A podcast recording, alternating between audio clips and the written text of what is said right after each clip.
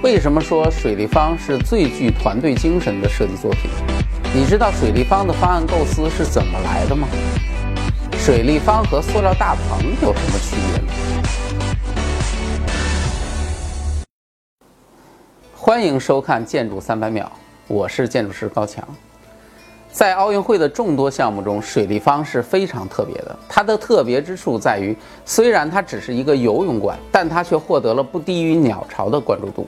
而这一切，我相信都源于这个令所有人都惊艳的建筑设计。应该说，水立方的设计团队在奥运项目中并不是特别出众的。这个设计团队包括中方的中建国际、外方的澳大利亚 PTW 和奥雅纳。其中，中方的中建国际在国内民营设计领域是数一数二的公司，但如果和国内的国营院比，就没法说了。而外方的两家公司，PTW 是澳大利亚老牌设计公司。但主要的业务都和水有关，比较知名的就是悉尼的游泳馆，基本是没法和那些美国、欧洲的顶级事务所相提并论的。而奥雅纳是这个组合中最大牌的，中国很多著名的新建筑都和奥雅纳有关。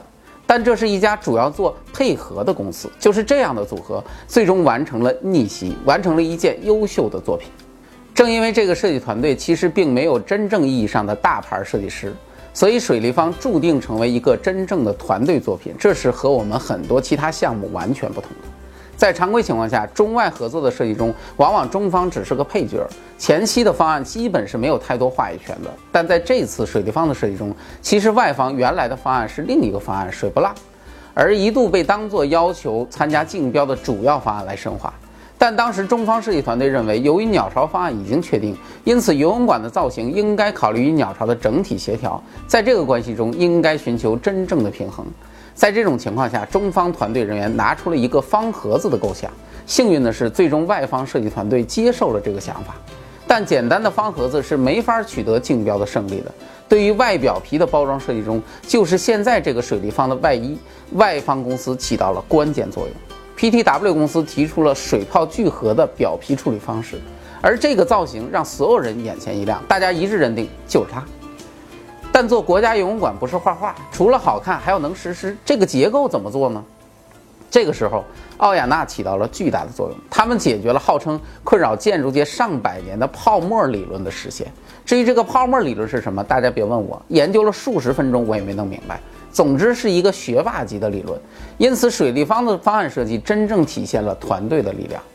那么现在方案有了，这个方案看上去是很完美的，但在最终的竞标设计评选过程中，却让评委专家们非常纠结。这个方案的内部功能没得说，无论赛时还是赛后运营都考虑得很周全，但这个建筑的立面却是前所未见的。首先，这个立面的材料采用的是 ETF 易薄膜，这个膜说穿了就是一种塑料。拿塑料做建筑外立面，难道我们是要做一个蔬菜大棚吗？这么高大的奥运会场馆，最后和农民伯伯的工作扯到一起，这得多让人失望啊！当然，这不是普通塑料，这是带洋名的塑料，而且这种膜在国外其实早就应用的比较广泛了，最出名的。就是慕尼黑安联球场，安联球场的设计师就是鸟巢的设计师。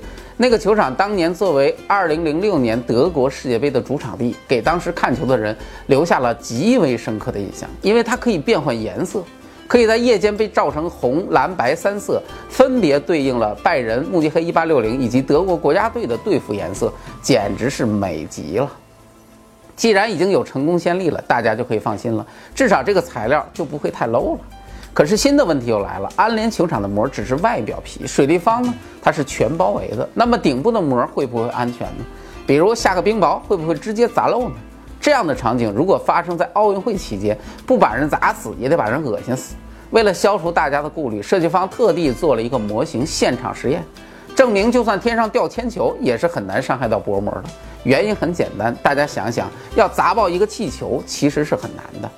现在这个膜够结实了，但如果遇上火灾呢？塑料是最容易着火的材料，而且往往烧着的时候会散发出阵阵迷死人的芳香。水立方的膜呢，最终又是通过实验说明一切。首先，这种膜压根儿就不是易燃物品，很神奇吧？而且这种膜在被烧着之后还有自动熄灭的功能，也不会滴落那些乱七八糟的渣子。终于一系列的事实告诉大家，不要随便相信传统。看似很低档的塑料膜，在设计师神奇的手中，最终变成了奥运会最耀眼的明星。从水立方的身上，我们看到了团队的力量，更看到了设计的力量，而这种力量正是我们这个社会前进的希望。